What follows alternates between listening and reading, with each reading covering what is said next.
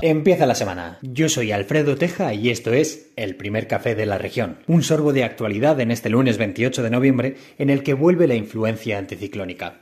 Se espera algún chubasco, pero veremos el sol en la provincia. La sanidad también tiene deficiencias en Ourense. Concretamente cuenta con un déficit de 70 enfermeras y 142 médicos.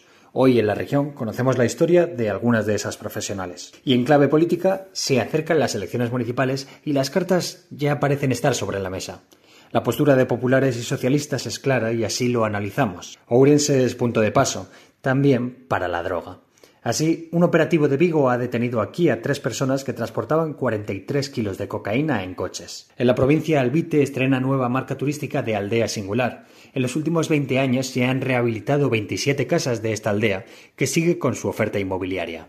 Y en Valdeorras, los senderistas de Trevinca ya presumen de su Belén montañero. El equipo de deportes trae desde los campos de Ourense la crónica de los partidos de la jornada. Además del empate entre U de Ourense y Barco, también el de España y Alemania, este ya en el Mundial de Qatar. Estos son solo los titulares de hoy en Ourense. Para más información y contexto, el periódico, la página web y las redes sociales de la región. Empiecen bien la semana y gracias por mantenerse informados.